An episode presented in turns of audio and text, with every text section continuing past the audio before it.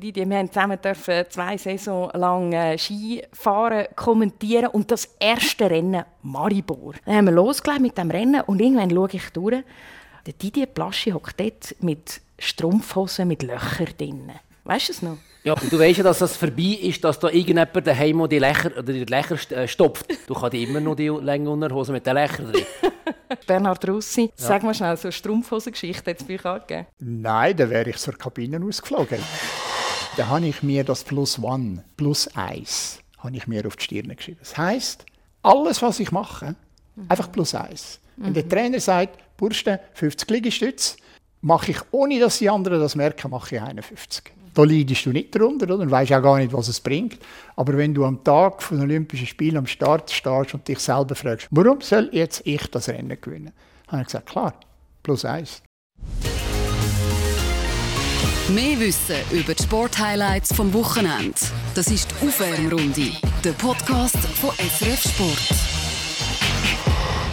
Voilà, herzlich willkommen zur allerneuesten Aufwärmrunde. Und ich bin sicher, ihr kennt auch den Moment, wo ihr vielleicht einen neuen Arbeitskollegen kennenlernt, das erste Mal trefft und denkt, hui, kommt echt das gut mit uns zwei. Und ich glaube, bei meinem einen Gast heute ist das ein bisschen so gewesen, die, die Plasche schön bist da? Magst du dich erinnern, wo wir uns das erste Mal gesehen haben? Ja, ich habe das Gefühl, da kommt mir ein Dampfwalzer entgegen. Und ich, Michel, nicht jetzt vom voluminösen her Dampfwalzer, sondern ein Dampfwalzer von den Emotionen. Ist da, ich habe geschnitten und ich gesehen, um Gottes Willen, was ist das für eine? Ich habe den Namen schon vorgekehrt, Michel Schönbächler. Habe da, aber das kehrt man dann, wenn man ein bisschen Radio hört, unterwegs ist im Auto, dass da das schon ein, ein Koryphäe ist. Und ja, ja. Äh, eher im Ponysport daheim war. Aber nach da im Skifahren gedacht, wow, das wäre ein gutes Slalomfahren, da kommt Punch. Und, und ich, ich habe noch so ein bisschen im Hinterkopf äh, den, den, den Begriff Tüpfi. Du, hast du mir nachher mal einmal gesagt? Ja, du, du bist angelegt in der Tag, also äh, so High Heels hast du das angehabt und so einen Dress, komplett overdressed oder ich underdressed. Ich weiß schlussendlich nicht, welcher war falsch war. Aber ich glaube, schlussendlich hier finden wir einander auf der sportlichen, seelischen Ebene. Nicht? Ich würde auch meinen, also immer wieder sehr unterhaltend gewesen, mit dir unterwegs zu sein. Wir haben zusammen dürfen zwei Saison lang äh, Skifahren kommentieren und das erste Rennen Maribor. Da magst du dich sicher auch noch erinnern. Und ich komme nochmal auf das zurück, was eben um das Kennenlernen gegangen ist und das beschreibt vielleicht ein bisschen den Didier. Ich weiß noch, nicht so tolles Wetter. Maribor ist ja ganz speziell. Man kommentiert aus dem Hotelzimmer raus, weil das Hotel steht gerade vis von der Ziellinie und dann bist du wirklich so in einem Zimmer drin. Es wird eingerichtet als Kommentatorenkabine. Du bist noch auf der Besichtigung gewesen. Ich hatte extrem technische Probleme gehabt. dann bist du rein springen gekommen, hergeguckt neben mir, man hockt recht dicht beim Kommentieren. Dann haben wir losgelegt mit dem Rennen und irgendwann schaue ich durch. Und das war wirklich der erste Einsatz, den wir zusammen hatten. Und denke so, der Didier Plaschi hockt dort mit Strumpfhosen mit Löchern drinnen. Weißt du es noch? Ja, aber du hast ja Skihose noch über den Strumpfhose. Ja, eben, die also, hast du abgezogen zum Kommentieren. Und du weißt ja, dass das vorbei ist, dass da irgendjemand daheim die Lächer, oder die Lächer äh, stopft. Früher, ich glaube, die Kurse gibt es gar nicht mehr. Vielleicht müsste man den wieder einführen. Du kannst immer noch die lange Unterhose mit den Lächern drin.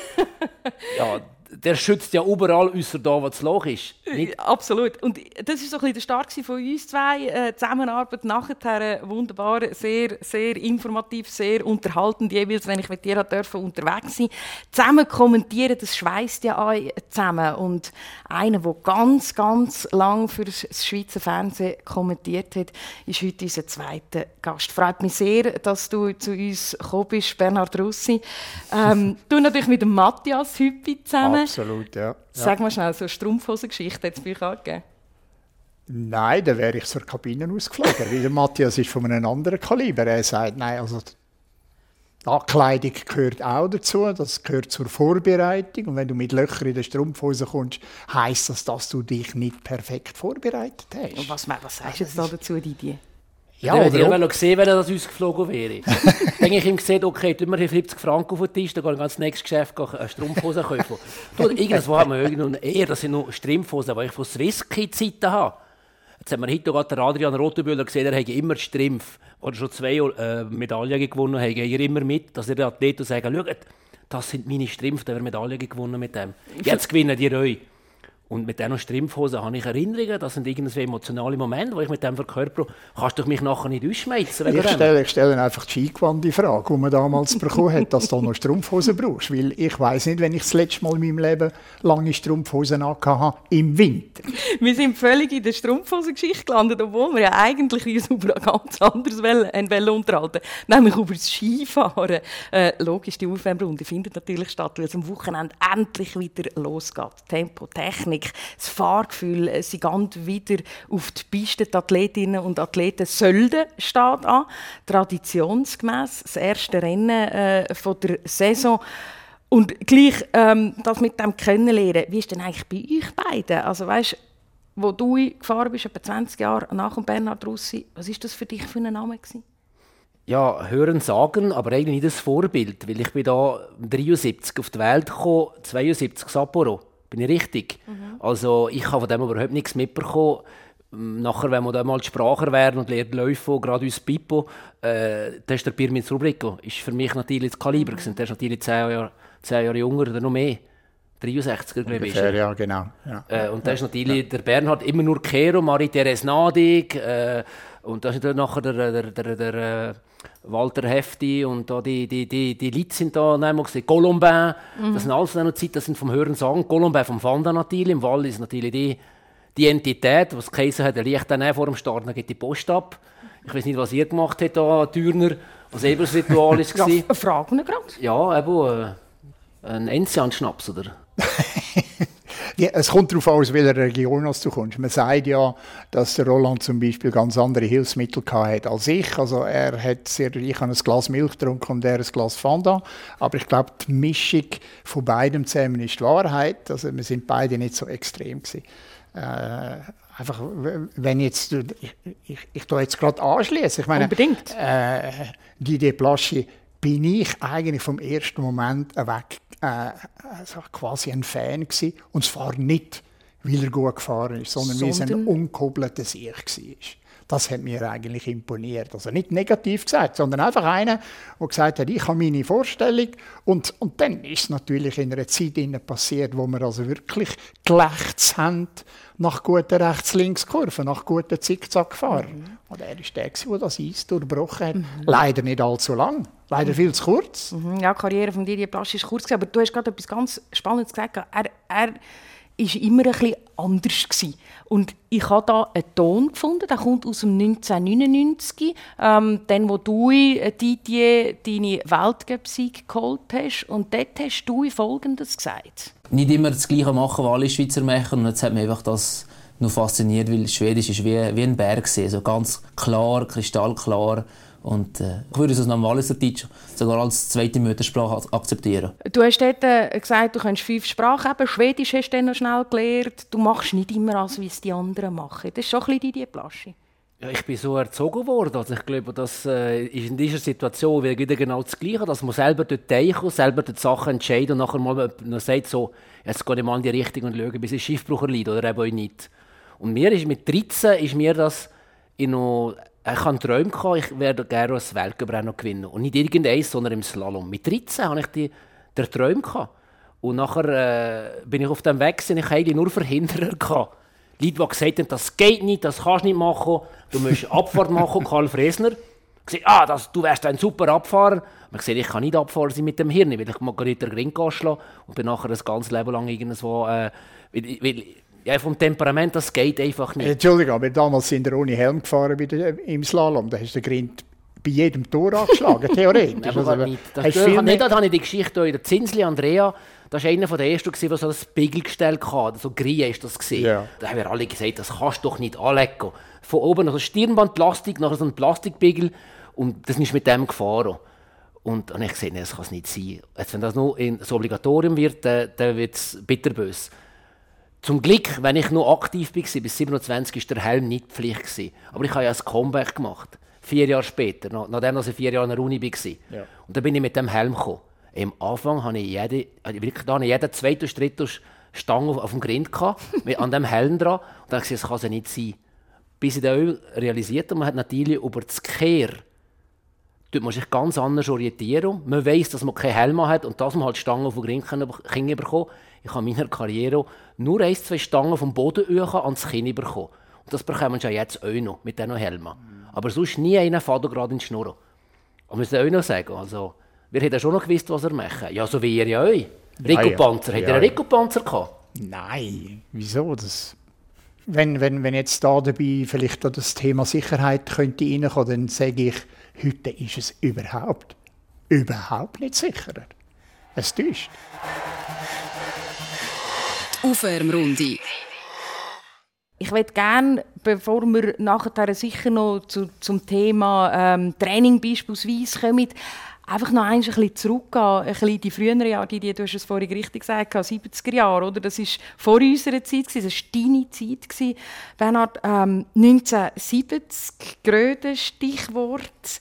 Äh, nimmst du uns normal mit dorthin, an die, an die Weltmeisterschaft, an das Rennen, wo du den Titel gewonnen hast? Ja, meine hinten angefangen, es ist mein zweiter Geburtstag. Ich bin frisch geboren, es hat ein anderes Leben angefangen. Ich bin von, von nichts auf, auf 100. Also, du du, musst dir vorstellen, du bist als 22-Jähriger äh, Newcomer, ich bin nicht mal in der Mannschaft gewesen. Also ich bin dort reingerutscht, weil drei oder vier von der ersten Mannschaft Unfall gemacht haben. Und also es ist ja nicht nur leistungsbezogen gewesen. Mein bestes Resultat oder die zwei besten Resultate sind, es hat so angefangen, 14. 10. 4. Damit haben sie mich mitgenommen. Aber das darf ich dann schon noch sagen, sie haben mich mitgenommen, um eventuell in anderen Disziplinen einzusetzen. Einfach, wenn ich dich jetzt so ganz seriös anschaue. Du hast zwar Weltcup gewonnen, aber du, bist nie, aber du bist nie libanesischer äh, Slalommeister gesehen. Ja, fast iranische. Liechtensteinische bin ich gewesen, Nein, ich libanesisch. Okay. Und da haben wir also schon noch etwas gemeinsam. Nein, mit dem wollte ich einfach sagen, ich wollte, das wollte ich schnell reinbringen. Ich bin Inder, ich bin auch von der technischen Disziplin gekommen. Ich bin ein Slalom, ein Riesenslalomfahrer gewesen. Ich habe ja gar nicht die Figur für einen Abfahrer. Also Brüder im Geiste, ihr zwei? Ja, absolut. Ja, vielleicht hast du aber den vor der Karl Fresner gehabt. Der ja, ja. mich auch am liebsten auf der Abfahrt gehabt. Ja, weil er den Slalom nicht versteht. Er, er weiß nicht, was Slalom ist. Das damals, es war noch schwieriger gewesen damals, weil damals es noch gelbe Tore gehabt. Also rot, blau, gelb. Da musst du drei Farben auswendig lernen. Das ist verdammt schwierig. Ja, für einen Österreicher ist das schon schwierig. Nein, Entschuldigung, vielleicht kennt er das nicht. Wir gehen jetzt wieder in den 70 Das Training war ja auch nicht so optimal, gewesen, oder? Handbrochen. Habe ich das richtig gelesen? Ja, bei einem, ja, ja, klar. Also ich hatte schon eine kaputte Hand vom Jahr vorher. Ja. Und das ist nicht zusammengewachsen. Naviculare sagt man dem, glaube ich. Skitest äh, schlecht eingestellt, an einer Frau müssen ausweichen, in einen Steinhaufen gebrochen. Dann haben sie mich heimschicken. Nein, das geht nicht, ich gehe nicht heim, ich bleibe da, mindestens als Ersatzmann. Dann haben sie mich dann gleich eingesetzt. Voilà, ich bin eigentlich als, als Nobody dort am Start gewesen. Mhm. Und wo die ersten Schweizer hinten raus sind, weißt du, mit Stufen Pinseln und so weiter, Dettweiler, Sprecher, alle hinten raus, drei Sekunden verloren. Ich dachte, das ist so schade. Jetzt bist du ein einziges Mal in deinem Leben an einer Weltmeisterschaft und jetzt geht das in die Hose.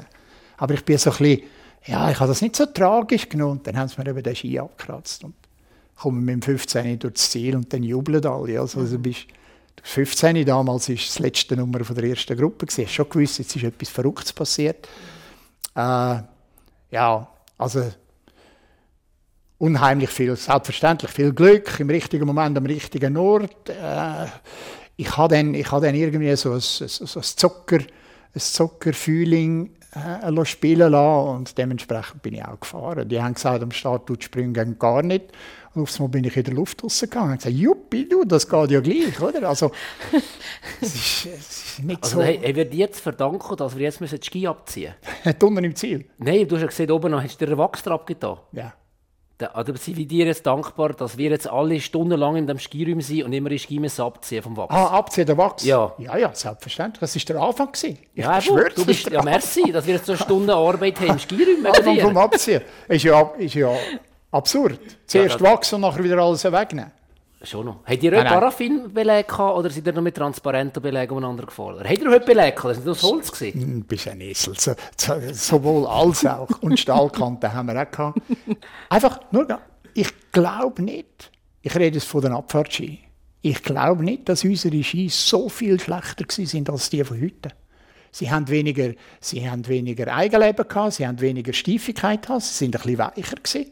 Aber von der Geometrie her sind die ziemlich gleich gewesen. Also 220er Ski mit einem gewissen Radius und wenn man das Gefühl hatte, der dreht nicht gut, hat der Series mal ein bisschen in der Mitte ein bisschen mehr müssen hobeln. Das haben wir schon gewusst. Aber es ist keiner mehr sicher, irgendeinen einen Carving-Ski zu bauen. Nie. Da ist ja der erst ein bisschen später, ich sage jetzt mal etwa 30 Jahre später, kann einer... Nein, nein, nein, etwa 15. 15 Jahre später hat es angefangen, ja, mit dem Stenmark. Der Stenmark hat das gecheckt.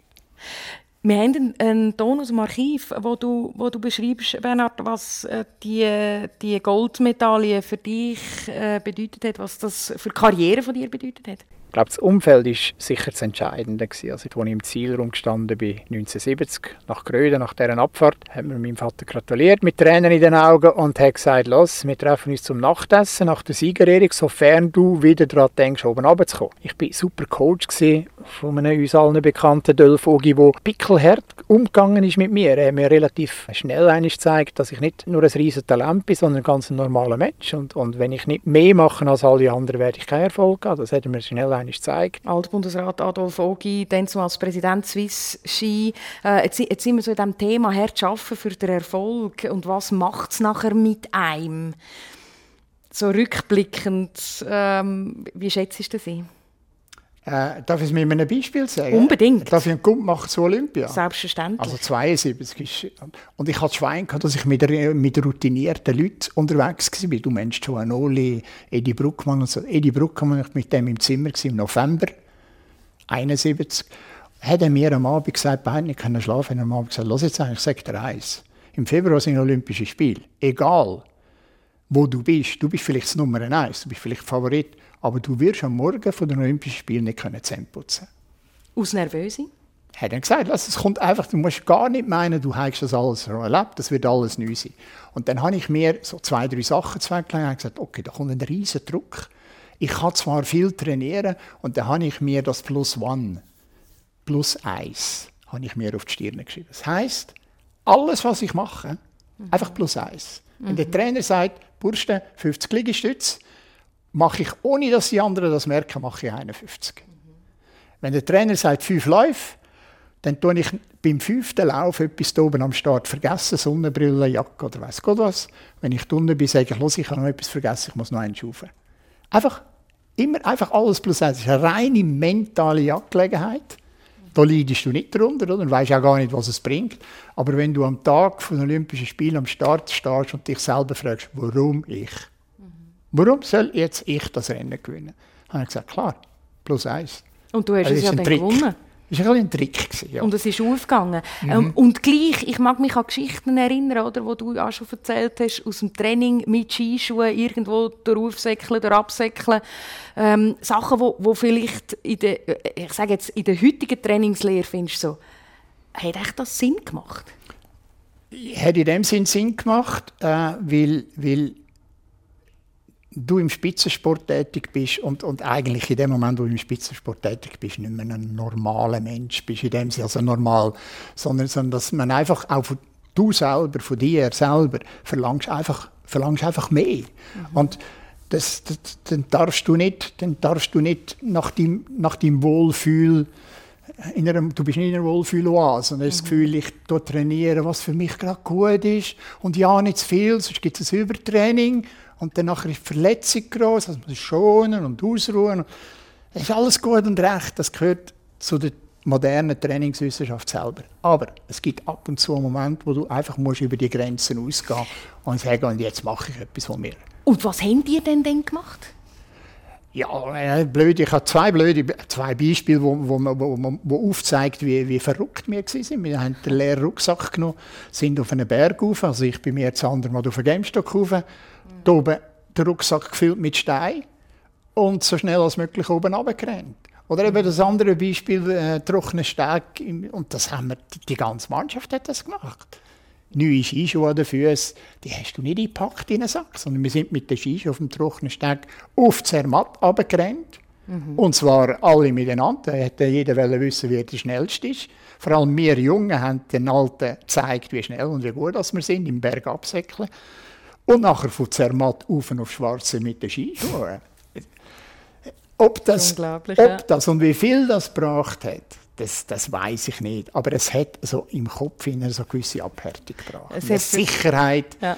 äh, wir arbeiten dafür. Oder? Ja, das Plus 1 von Bernhard Russi, wo, wo sich nachher ausgezahlt hat, vielleicht auch. Ähm, Trainingslehre, wir sind da, vielleicht äh, tun wir das noch schnell einordnen, zu Macklingen, in einem Raum, wir haben noch das, äh, den Ofen ein eingeführt, das Schmine, äh, das Holz, das ein knistert. Ähm, und warum sind wir da? Weil der Didier Plaschi gerade bei einer Trainertagung ist. Du trainierst ja heute aktive äh, Athleten mit den Skischuhen irgendwo aufsäckeln wieder ab. Das machst du nicht mit ihnen. Ich mache das nicht, aber es macht Sinn.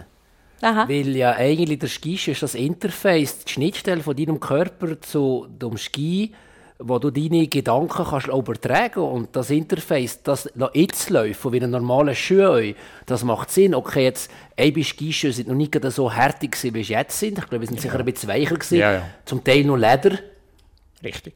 Und von dem her macht das mehr Sinn, weil jetzt die Bockhärte und Skischuhe man hat. Aber die Idee von Skischuhe einläufen, das finde ich super. Jetzt braucht man einfach Bootfitter, wo probiert der Skischuh so in eine Form zu bekommen, über die Anpassungen, sei es über den Schaumstoff zufügen, andere Schuhzungen, Carbonschienen um die Skibeine, dass man eigentlich wirklich die Gedanken, die ein Fahrer hat, direkt übertragen kann. Also ist das nicht blöd. Und immer noch sagen, das Berg auf und das Berg ablaufen sind für mich die größten Prädiktoren von einem guten Skirennfahrer. Und das hast du, das, ich weiß, das haben wir auch schon besprochen, wenn wir auf dem Weg sind, irgendwo her, sechs, sieben Stunden Auto fahren, da hast du mir auch schon gesagt, auch die Jungen, wichtig ist eigentlich schon im Kindesalter, ganz die Berge, ganz bewegen, ganz drauf und durchab, die Fußgelenke angewöhnen. Ja, und vor allem, es geht ja nicht das beste Lotse mit der, mit der Augen, Hand, Herz, sondern es geht die Unabhängigkeit vom Auge zu den Beinen zu haben. Weil das hast du nicht, weil die meisten Skirenner sind im Blindo, diffus. Und da kannst du nicht schauen, ja, was kommt jetzt auf mich zu. Da musst du wirklich unten mit den Füßen spüren. Und mich durch das entwickeln die Kinder vor allem im Berg ablaufen. Das ist, wenn du so schnell läufst, kannst du nicht mehr am Boden schauen als nicht Steine. Du musst du antizipatorisch voraus schauen und du durch das nachher deine Füße unabhängig bekommen vom Blickfeld und du kannst vor uns antizipieren, wo will ich durch. Und dann ploppt bei mir ein Bild auf, der Ramon Zenhäuser, den ich sieht und, und mit, mit seinen Inline-Skate irgend in einem, in einem, einem Pumptrack drin. Pumptrack fährt. Ja, genau. Das ist die Trainingsmethode, die die Platz. Das wird jetzt eben eine Innovation. Der Bernhard hat noch keine Rollerblades gehabt, noch dazumal. Das ist eher recht spät, ist das in, in, in, in die Szene reingekommen. Aber jetzt gibt es Pumptracks. Die Rollerblades dann Pumptrack einsetzen, mit dem Zukleppen, nicht sehen, was unten geht, über die Wellen fahren. Das ist jetzt moderne Trainingslehre. Eigentlich, Man hat Sachen, die existieren. Man weiss vom Berg ablaufen, von der Unabhängigkeit. Jetzt tut man die zusammen mischen und tut im Training integrieren. Und für die, die es noch nicht lange nichts zu sehen und so einen Pumptrack zu absolvieren, denen gibst du noch einen Wassertank auf den Rücken. Ja, man weiß ja, dass äh, das, äh, im Skifahren sollte man eigentlich nicht kippen. Man sollte nicht der Teleboy, also ich glaube für die ältere Generation, Teleboy ist nicht gesund. Weil wenn du Teleboy machst mit einer neuen Ski, dann tust du das Äusserbein nicht belasten und dann hast du irgendwann du- in ein Problem. Meistens ist es der Innerski-Fehler, der nachher sich aus dem entwickelt. Und mit dem Wasserbag tust du eigentlich dann noch, wo eben das Kippen machen, gibst du noch extra Wasser hinten drin, dann panierst du noch eher rum. Weil mit dem Wasserbag musst du schauen, dass du eher auf das Gewicht auf das Äusserbein bekommst. Also, du hast da auch wieder eine moderne Methode. Und jetzt gibt es Rucksäcke. Und das ist ja nicht ein, das ist ein, ein Rohr, das quer über den Körper drüber verläuft, wo das Wasser hinten drin schwabbelt. Und ich am Es darf nicht voll sein, gell? Es darf nicht voll sein. Ja, sonst und, aber funktioniert's meine. Ansprache... Ich habe sofort aber- gecheckt. Bevor ich den Rucksack hatte, habe ich es noch anders. Also, das war eine Erfindung. Da bin ich äh, mit den Kindern ein in einen in einen Denner, habe da ein 9-Pack äh, Wasser genommen, habe Wasser draus getan, ein Viertel, und sind mit diesen 6 Kilo sind wir wandern. Die erste Stunde geht das tiptop, anderthalb Stunden, aber nach so zwei Stunden, wenn die Grobmuskulatur müde ist, du hast am Schluss das Gefühl, du seist seekrank. Du läufst der, der, der Hoger im Brief und das ganze System geht und nachher schlimm ist die Nacht. Und du so sechs Stunden mit so einem Wasserbag hinter einem Rucksack drin. Ey, du hast das Gefühl, du seist am Schiff gewesen. Du bist seekrank. Jetzt sag mir schnell, Bernhard, du bist nämlich gestern zu Berg gewesen. Ich habe dich nicht verwünscht zuerst im ersten Moment, du bist aber ohne Wasser den Berg drauf. Ohne Rucksack und ohne Wasser. Wo Weil bist du dort, wo ich gehe, hat es schon Wasser da oben. ja, ja, genau, genau. Kommst du noch viel dazu, ähm, in Ja, die Berge genug, zu gehen? genug. Das ja, gehört dazu. Ja, ja. Und ich bin ganz stolz, ich bin raufgekommen, der See war gefroren am Rand, hatte den Pickel müssen holen, dass ich auch baden konnte. Aha, noch schnell baden. Also baden, nicht schwimmen, hä? Entschuldigung. Schnell ins Wasser reingehockt. Oder auch die Füße, Ja. die Füße ein bisschen Hey, ich brauche immer noch abkühlen. Sachen, wo ich mich selber stressen und quälen und weiss Gott das tut. Nein, das ist natürlich, wenn der Berg darauf äh, gelaufen oder gerannt bist. Oder ich kann es übrigens heute noch nicht. Ich kann es immer noch nicht, dass ich jetzt nicht unten schnell auf die Uhr schaue. Ich bin krank in dieser Beziehung. Das Also das heisst, immer ich habe die wie Startnummer lang. Nach meinem Rücktritt, die Startnummer habe ich immer noch nicht können abziehen. Ich will immer noch. Immer noch weg vom Messung. Blöd, oder? Ich weiß. Also ich muss ja nicht. Es gibt jetzt zwar ein paar ehemalige Athleten, die noch siehst, ah, dass sie die Stoppuhr auf die Seite gelegt haben. ja, ich weiß. Ich weiß. Ui, ihr redet offenbar Deutlich. von der gleichen. Ja, nein, generell. Man sieht, welcher Spitzensportler nach einem hohen Alter die Stoppuhr irgendwie und das Startnummer immer nachhat und welche, dass das von einem Tag auf den anderen die Ja. Stoppuhr begraben und die Startnummer verbrennen. Ich muss extra betonen, dass ich die Startnummer immer noch nicht abgezogen habe, weil, wenn ich das eingestehe, oder das ist wie ein Outing gegenüber den Leuten, dann tue ich mir selber auch Mühe geben. Und gestern habe ich das gemacht und gesagt, okay, ich habe auf die Tour geschaut, das ist halbe, aber jetzt, aber jetzt tue ich zwischen ihnen einen anhalten und mache ein Foto und so. Also, tue mich schon auch ein bisschen erziehen. Das effektive Startnummer ablegen also noch nicht stattgefunden. Ähm, Ich, aber weißt du was, das darf nie stattfinden. Mein Credo, und ich meine, ich bin jetzt immer, darf man das da sagen, ich meine, immer in 73, oder? Und ein bisschen etwas. Äh, mein Credo ist, du darfst nie, egal in welcher Situation von deinem Leben, aufhören, das Limit zu suchen. Weil die Grenze verschiebt sich automatisch selber. Das ist die Aufwärmrunde, der Podcast von SRF Sport. Ich glaube überhaupt, also wenn man zwischen heute und gestern redet, äh, die essentiellen Sachen sind nach wie vor das Gleiche. Es geht immer um, immer um das Gleiche. Es geht äh, das Limit zu ertasten, sich selber zu beweisen. Es geht um zu gewinnen. Es geht um besser sein als die anderen. Und wenn wir, sagen wir jetzt von der Abfahrt reden, Bereitschaft, Bereitschaft zum, zu allem. Weil jeder auch heute noch und auch damals weiß, was kann passieren. Und die Bereitschaft ist einfach da. Und das ist, ich glaube, darum ändert sich, ja, in der, in der Grundelement ändert sich nichts. Nicht einmal in der Technik. Ja, Be- Bereitschaft finde ich ein gutes Wort. Da habe ich mir gerade die Tina Weirater, die ich interessant finde, wenn sie aufgehört hat vorher, hat sie gesagt, die Bereitschaft ist nicht mehr da gewesen. Ja, dann ist der An Moment die da. Grenzen zu gehen, wirklich das zu suchen. Und in meiner Karriere ist das eigentlich nach dem ersten Weltcup-Sieg. Wenn ich das mit 13 Jahren geträumt habe, ich will mal ein Slalom-Weltcuprennen finden, ist das weg. Da haben wir gesagt, da müssen neue Zielsetzungen müssen kommen, Weltmeisterschaften, Olympische Spiele. Ja. Ist er weg gewesen. Ist erst eins Interessantes von mir, von meiner persönlichen, nachher ist das zweite Weltcup-Sieg Ja. gekommen, sofort hinten noch. Gerade einen Monat später. Ja, genau. aber nachher hast du irgendetwas wie ein etwas nachkämpfen machen, was eigentlich gar nicht mehr zu deiner Person passt, was nicht mehr zu mir passt. Ja, äh, äh, komm, auch da können wir im Fall rein, reinhören. Also auch da hast du dann zumal so etwas dazu gesagt, da- dass, äh, dass der Wille nach dem Sieg. Eine riesige Erleichterung war, es, dass ich es doch noch geschafft habe, weil das war immer mein Ziel in meiner Karriere, mal einen Weltcup-Sieg zu machen. Und äh, ich habe jetzt richtig Geschmack bekommen für mehrere Siege. Auch einem zweiten, also es ist nicht fertig. Ich schmecke den Brato, weil er im, im Ofen flott vor sich dahin schmort. Und äh, ich will, will noch mehr gewinnen. Nicht unbedingt gewinnen, ich will einfach mein Bestes zeigen. Und wenn es halt nicht will klappen, dann machen wir halt äh, eine gute Flasche Tropfen auf und äh, das mit dem Carlo und mit der ganzen Familie genießen.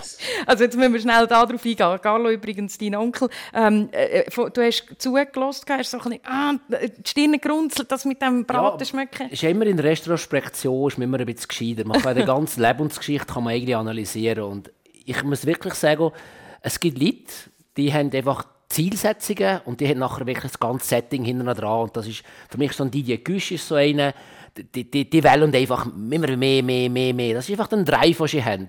Und ich bin jetzt eher einer, hast du vielleicht gesagt, ich habe meine, meine Velo. Habe ich. Aber irgendwann, wenn du in der Gesellschaft gross wirst und, und eigentlich die anderen gewinnen und immer, hast du irgendwann plapperst du das denen an und sagst, du willst euch gewinnen.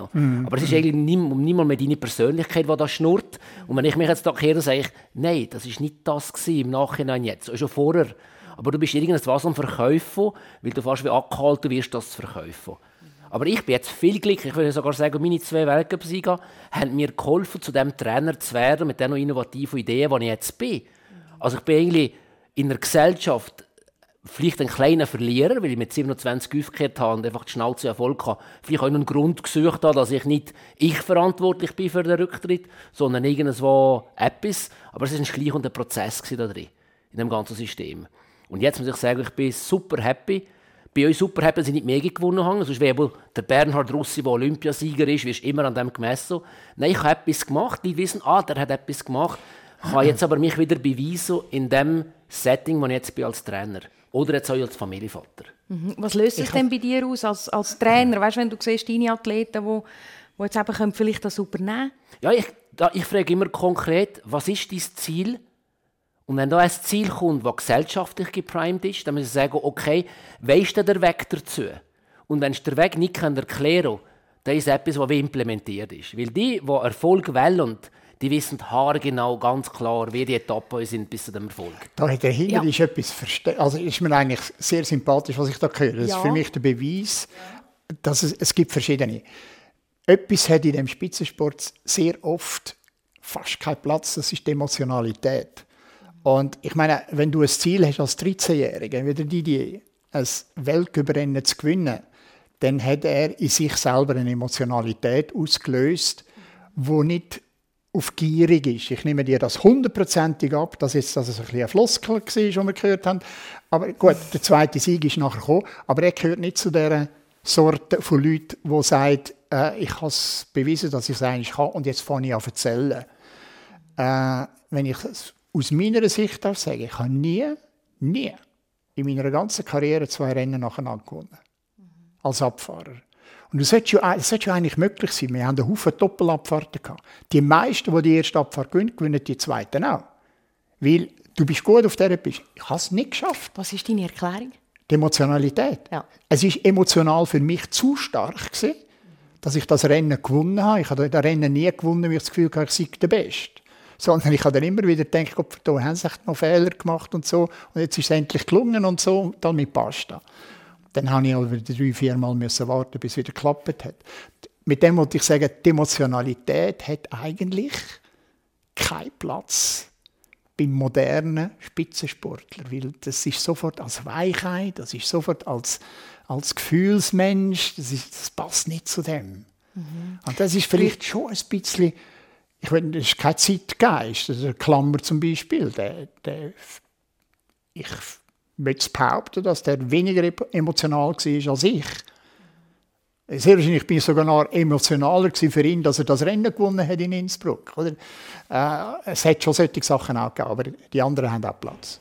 Mhm. Spüre ich ein bisschen Bedauern raus, oder? Nein, überhaupt Wenn die Emotionalität nicht. fehlt, oder, oder... Nein, ich will, ich will keine Sekunde missen. Ja. Weil die Emotionalität ist ja auch etwas, das gespeichert wird. Und das bleibt drin und das bleibt in der Erinnerung. Ja. Und sehr wahrscheinlich die Sieg, die zehn Siege von mir im Weltcup, plus da die anderen zwei, die, die sind vielleicht, die sind sehr wahrscheinlich härter und tiefer gespeichert, als wenn einer 24 Mal gewonnen hat. Aber da habe ich wirklich, dass die Emotionalität gefällt mir sehr gut. Wir haben hier eine Trainerbildung vor 13 Jahren, die Ausbildung gemacht habe, gibt es so eine Persens, gibt es so eine Charaktereinteilung im Quadranto-System. Und meine Emotionalität ist komplett oben uns gesehen. Und das ist interessant, ich habe der, der den Kurs geleitet hat, der hat ein bisschen Jalousie gehabt. Also nicht dass ich in der Emotionalität so hoch war. Also ich bin nur emotionsdriven. Getrieben. Wenn ich eine Emotion habe und für das gehe, dann bringt mich nichts von der Bahn, bis das erreiche und nachher, bumm, dann kommt die nächste Emotionalität, die ich aufbauen muss, für irgendetwas. Genau. Und durch das habe ich meine Sprache gelernt. Äh, durch das bin ich jetzt auch, äh, mit Ski Valley, wenn ich da eine Idee habe, eine Vision, wie die Skifahren in der Zukunft aussehen kann. Und das ist die Emotionalität, die viele äh, nicht haben, dass ich da so bin eben durch das sehr extrovertiert, sehr äh, impulsiv. Und das hat halt eine leichte Schattenseite, dass du halt ab und zu da bist und sagst, Sapperlo, das mache ich jetzt eigentlich hier. äh, soll jetzt etwas spielen? Oder, äh, und das kann ich nicht. Spiel, spielerisch geht mir da ab, mhm. weil mir die Emotionalität durch das fehlt. Mhm. Ich sitze wie wie da von, von zwei ich sage jetzt, ehemalige Skifahrer, wo wir das Rennen gehen oder, oder, oder das Gefühl, die Emotionalität immer noch spüren und leben und, und da erzählen, das ist faszinierend. Ähm, wir hätten noch so viel, ich habe mir auf meinem Zettel noch so viele Sachen geschrieben, was man noch hätte können diskutieren Zum Beispiel Olympische Spiele. Wir haben fast keine Zeit mehr, aber Bernhard nimmt mir jetzt gleich noch Wunder, du bist dort natürlich engagiert für die nächsten Spiele. Meine Frage nur, wie spricht man eigentlich die Ortschaften aus, wo das stattfindet? Weil nur schon das, denke ich, extrem extrem kompliziert. Also die alpine Disziplinen findet außerhalb der Stadt Yenching. Danke. Das ist dort bei der grossen Mauer, ganz in der Nähe. Der Berg heisst auch Haichio Mountain. Äh, übrigens ein sehr guter Berg, also 2300 Meter der Spitz und, und das Ziel unten bei 1200. Also das darf sich dann da nicht täuschen. Und es wird je nachdem, nach, je nach Kurssetzung wird es ein, ein, ein, ein knarrige Angelegenheit gegeben, übrigens die, die technischen Disziplinen auch. Äh, recht gute Gefälle und gute Hänge.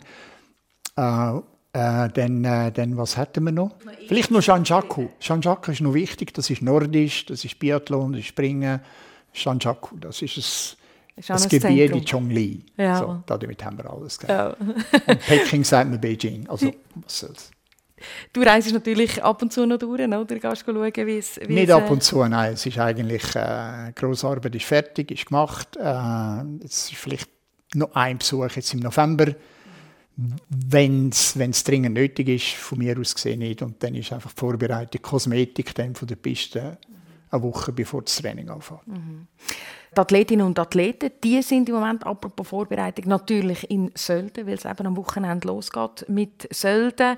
Quasi der, der Auftakt beim Weltcup-Kalender. Was hast du für Erinnerungen an den Rettenbach-Gletscher, du als Athlet? Ja, also ich habe immer so früher eigentlich geschaut, dass ich alles in der Schweiz machen kann. Ich habe mhm. noch Matura gemacht. Also ich sehe, ich will ja nicht zu viel Rennen im Ausland fahren. Und durch das ist eigentlich Sölden sehr spät in meine Geschichte eingetreten. Auch trainingsmäßig die Eisbox. Ich habe nie da trainiert nachher als Trainer. Äh, von dem her ist Söldo ja, einfach glatt so, irgendwie ein, ein, ein, Gletscher und mit uns hat das jeder der Gletscher noch durchgetrickt, weil sie ja keine Kunst gemacht haben. Also hast du ja die, die, die, die ganzen äh, Plomben sind aus dem Zentrum rausgekippt, was so mit diesen hohen Nummern, das ist ja überhaupt nicht mehr menschlich gewesen, da Brit fahren. Das ist wirklich an die Pistenverhältnis und das ist ja glaube ich jetzt noch so. Also mit einer hohen Startnummer in Söldo ist fast unmöglich, drin zu fahren. Weil da tut wirklich der Gletscher zeigt da auf, was, was, was läuft noch. Das ist wirklich pure Natur. Natur, die aufzeigt, wo Grenzen sind. Äh, das wird uns hoffentlich auch in Zukunft.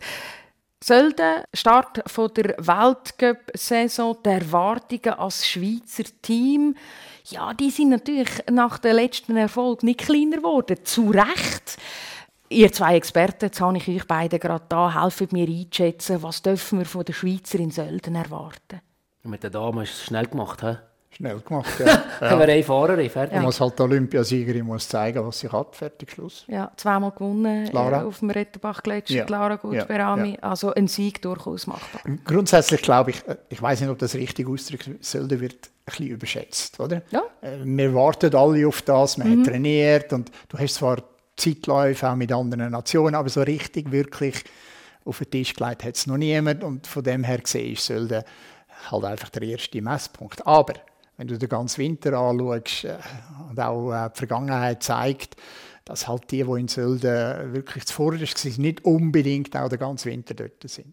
Ich glaube, also wenn ich das von der, ich, ich glaube natürlich, dass wir bei den Männern haben wir natürlich schon gewaltige Eisen im Feuer, also mit Odermatt, Leuk, äh, Mejar und, und so weiter. Also das sind das ist der große Vorteil, den wir im Moment haben, dass wir eine gute, solide Mannschaft haben. Mhm. Letztes Jahr zwei Schweizer Männer auf dem Podest gestanden zum Saisonauftakt. Didier, dein Tipp? Ja, mir ist es natürlich spannend als Experte im Materialbereich. Ja. Wir haben die letzte gesehen, von der Mitte der Saison ist der 1,98er Ski äh, mit 31 Meter Radius, der Atomic angefangen hat, hat nachher nachgemacht. Jetzt sind alle in der Testphase. Also ich glaube, das wird euch darauf ankommen, wie wird die Kurssetzung sein an diesem Tag. Nehmen wir den Längsten oder gehen wir von kurzen? Und natürlich eben Mathieu Fevre natürlich, jetzt ist klar, er ist Weltmeister mit dem Produkt fast unschlagbar geworden. Und Bandtour muss an die Grenzen gehen. Natürlich, Bandtour hat unser Setting angepasst jetzt durch den Sommer durch.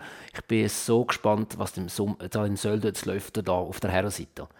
Was für Skifahrer und welche Athleten kommen vielleicht mit dem neuen Produkt nach vorne.